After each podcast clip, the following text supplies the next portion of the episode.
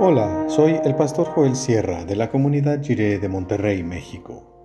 Gracias por escuchar esta breve reflexión devocional y que el Señor te bendiga ahora y siempre.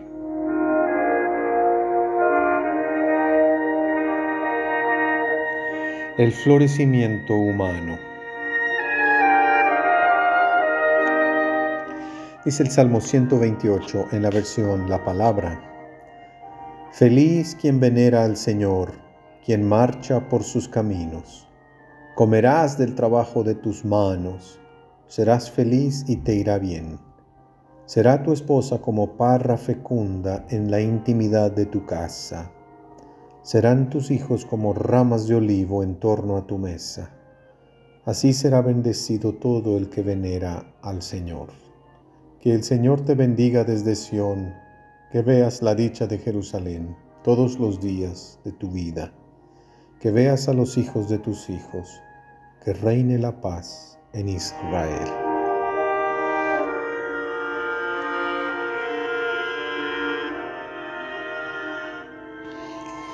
En este salmo, la bendición de Dios se describe con tres notas de maneras muy concretas y sencillas. Trabajo, que permite tener sustento equivale a felicidad y buenaventura. Vida de familia, pertenencia e intimidad doméstica equivale a la mayor bendición sobre la tierra. Y proyecto nacional que garantiza la paz y la tranquilidad equivale a la posibilidad de florecer como seres humanos.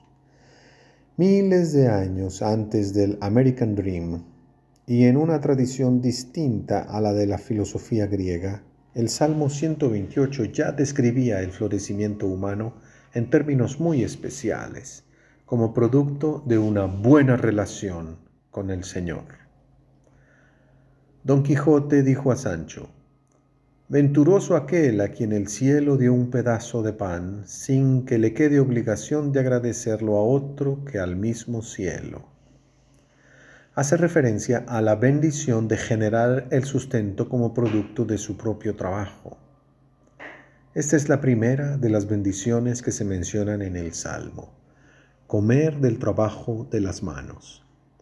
No es precisamente el ideal de los antiguos epicúreos de trabajar sin tener patrón. Fray Luis de León traducía así un famoso poema de Horacio.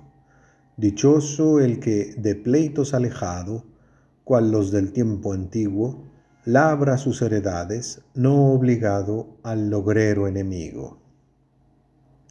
En la cosmovisión bíblica, el trabajo honrado es fuente de bendición independientemente si el trabajador es empleado por alguien o si trabaja por su cuenta. Hay una relación sagrada entre trabajo y sustento. Esta relación es justa y como tal honra a Dios. En cambio, si solo hay trabajo pero no hay sustento, esa injusticia deshonra a Dios, como también lo atestigua nítidamente la tradición bíblica. En la vida de familia está escondida la mayor bendición de Dios, porque en el trato íntimo de pertenecer a una realidad doméstica es donde se debe encontrar la vulnerabilidad y la ternura la felicidad se pasea por donde el ser humano se siente en casa, donde puede quitarse los zapatos y descansar. Contrato afectivo y cariñoso por el sentido de pertenencia. La tercera nota del Salmo se refiere a la realidad nacional que el país donde vivimos sea un resguardo de paz y tranquilidad. Con esa protección el ser humano puede florecer gracias a la relación especial que cultiva con Dios.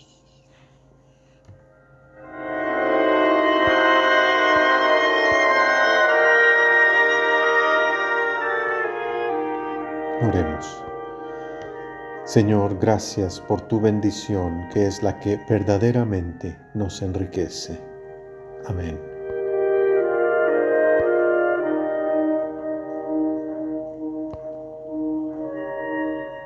Todas las bendiciones que valen la pena provienen de una relación especial con Dios.